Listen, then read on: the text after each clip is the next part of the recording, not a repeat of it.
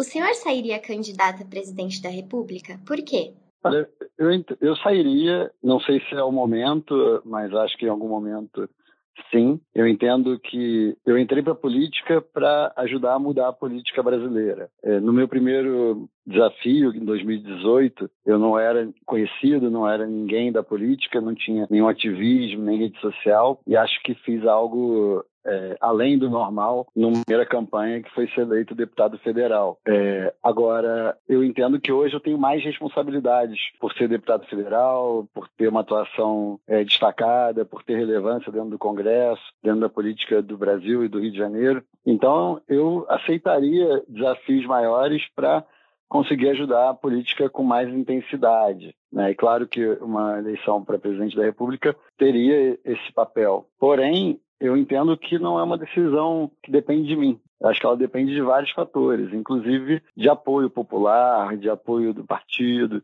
de apoio também de bases políticas e tudo mais. Né? Então, não, isso eu acho que eu não, é, não sei se isso aconteceria, por exemplo, em 2022, mas eu não, não fecharia a porta caso é, a, a, política e o Brasil precisasse, pedisse isso. E foi mais ou menos isso, inclusive, que me fez é, me inscrever no processo seletivo do novo para ser candidato a governador do Rio. Né? Apesar de ser um desafio difícil também, mas eu entendi que dentro do cenário político do Rio de Janeiro, esse ambiente que eu mencionei que seria necessário para ser candidato à presidência da República, ele existe para governador. Para presidência, ainda não vejo isso existir. Mas eu ficaria muito honrado caso meu nome fosse ventilado e não, não iria recusar o, a possibilidade, mas também não iria para uma, uma decisão individual, até porque eu acho que o projeto não tem que ser um projeto individual, e sim um projeto de país.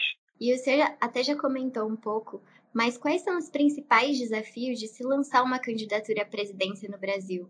Há muita burocracia?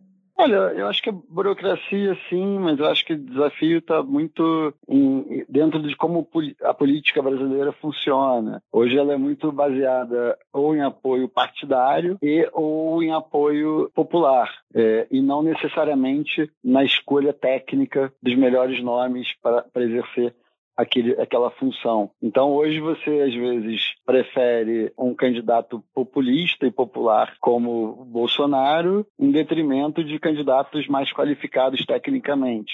E eu acho que esse é o grande desafio. Como chegar na grande massa, como chegar na população e mostrar que aquele indivíduo e aquele projeto ele é mais importante do que é, mensagens populares que ganham a, a, grande massa e que não necessariamente representam aquilo que a população brasileira precisa, que o Brasil precisa. Então acho que o desafio maior está nisso, né? Tá, é, se você consegue ser esse indivíduo, eu acho que a burocracia você consegue romper, mas eu acho que falta muito mais a, uma capacidade talvez de comunicação ou de de melhoria da, da cultura política brasileira para que a gente não vote em mitos e sim vote naquele que vai ser o melhor gestor, o melhor governante para o país, o melhor presidente da República.